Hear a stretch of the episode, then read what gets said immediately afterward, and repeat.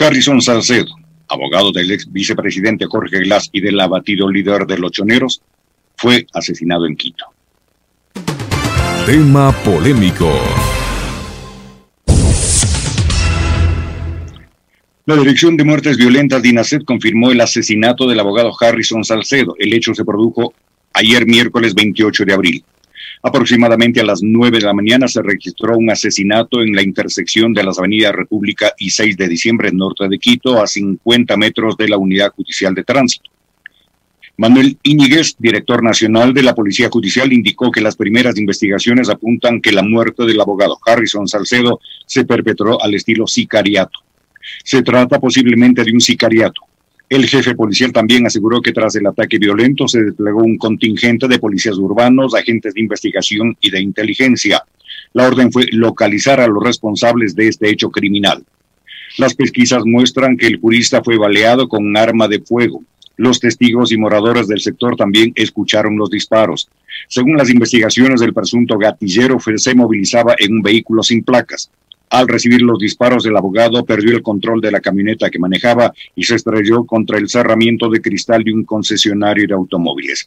Ahora agentes de personal de criminalística recopilan evidencias para la indagación.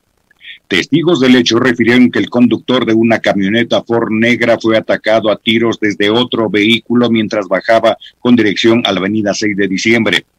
Se escuchó como seis disparos. El vehículo se incrustó contra la valla de cristal de una concesionaria.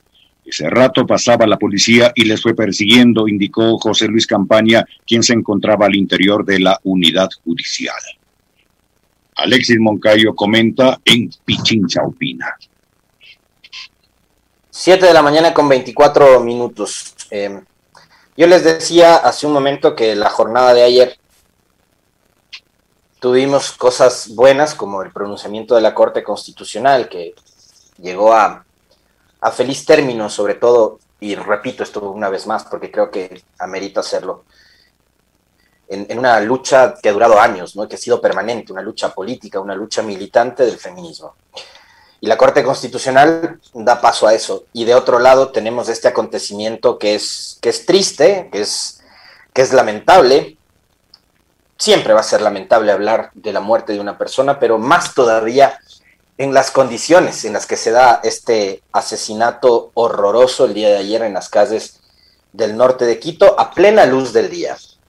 Y yo les hablaba, fíjense para conectar un poco el tema anterior con esto, les hablaba sobre hay que garantizarles a nuestras mujeres y a en realidad a la sociedad el poder gozar de, una, de un espacio público eh, tranquilo, ¿no? En paz, pero fíjense ustedes que eh, nadie está seguro en este país.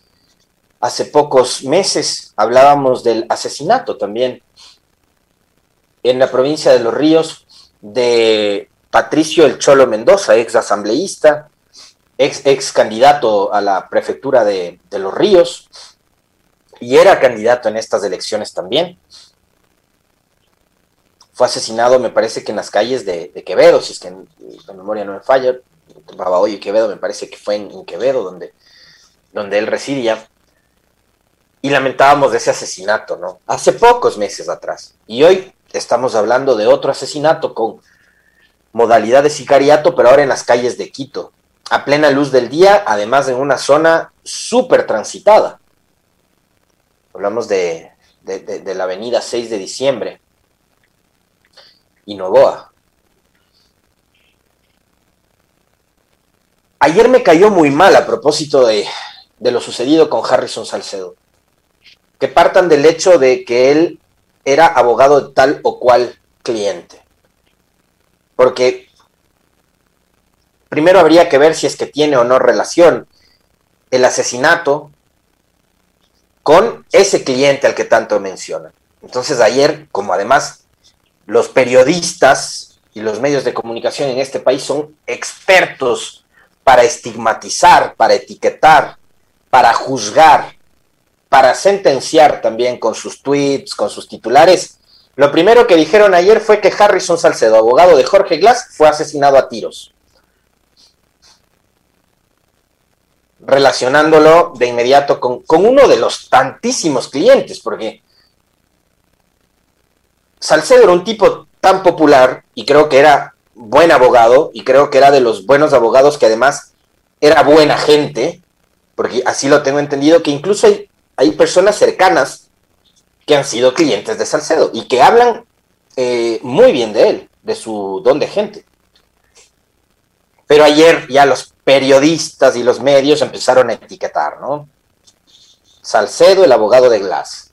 ¿Qué tiene que ver eso con lo sucedido el día de ayer? No tengo idea. Pero vale la pena hacerlo, ¿no? ¿Saben por qué? Porque así somos. Porque así somos. Porque me da la gana. Porque Glass me cae mal y ojalá se pudre en la cárcel. Porque Glass es correísta.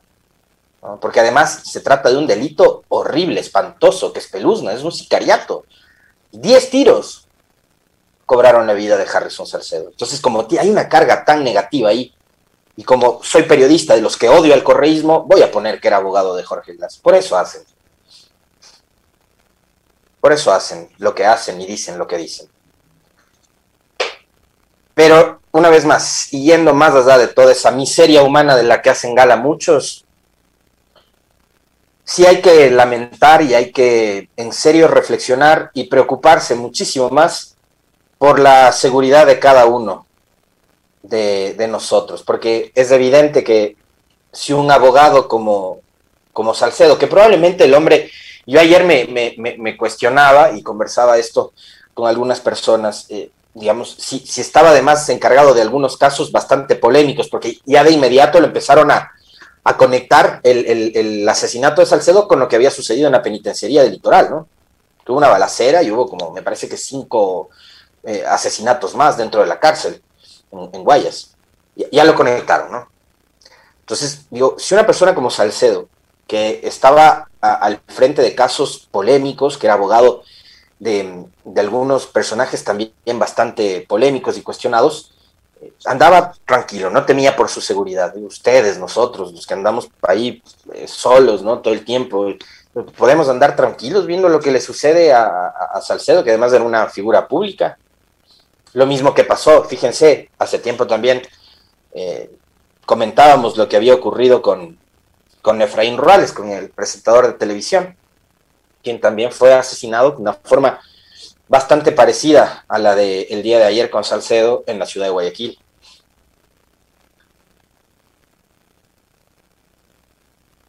Yo no me voy a poner a especular, además como lo han hecho de forma muy irresponsable y ligera algunos, de que esto tiene que ver con guerra de mafias, de cárteles del narcotráfico, porque yo no lo sé, yo no sé si esto tiene que ver con eso.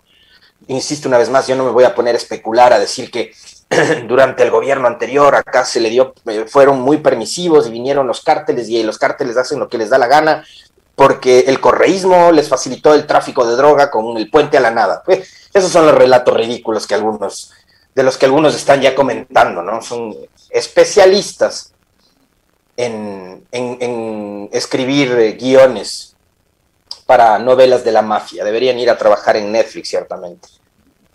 Lo que sí creo es que el próximo gobierno y Guillermo Lazo tiene que plantearse muy seriamente la política de seguridad. Más allá del ofrecimiento este que han, que han, hecho durante la campaña de que van a permitir que en el campo, en la ruralidad, todo el mundo ande armado, eso es algo que a mí también me espeluzna, me asusta. Em, yo creo que sí tiene que el gobierno del presidente entrante, Guillermo Lazo, a partir del 24 de mayo, decirle al país, esta es la política en materia de seguridad, ¿no? para tratar de evitar que ocurran casos como el de ayer. Pero con seriedad, diciéndole al país lo que van a hacer y que eso además garantice la seguridad para absolutamente todos los ecuatorianos. Así de sencillo.